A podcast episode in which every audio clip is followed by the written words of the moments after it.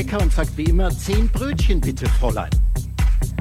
Aber hinter der Theke steht kein Fräulein, sondern ein Bäckereifachverkäufer-Sternchen in. Und er rastet sofort aus. Er ist kein Fräulein. Er verbittet sich diese binäre Einordnung. Er gehört zur LGBTQ-Community und er fühlt sich momentan nicht als Frau, sondern als Salatgurke.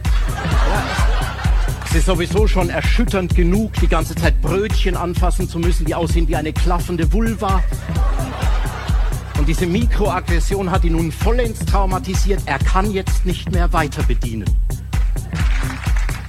Und der Speicherplatz, auf dem die Leute ihre eigene Bedeutungslosigkeit vorführen, wird immer größer. Die Aggressionen, von denen sie sich verletzt fühlen, immer kleiner. Ja, was früher Gigabyte waren, sind jetzt Terabyte. Und ich wette darauf, bald gibt es auch Nanoaggressionen. Dann fällt in China ein Sack Reis um und das triggert hier die Getreidefeministinnen. Warum ein Sack und keine Tüten?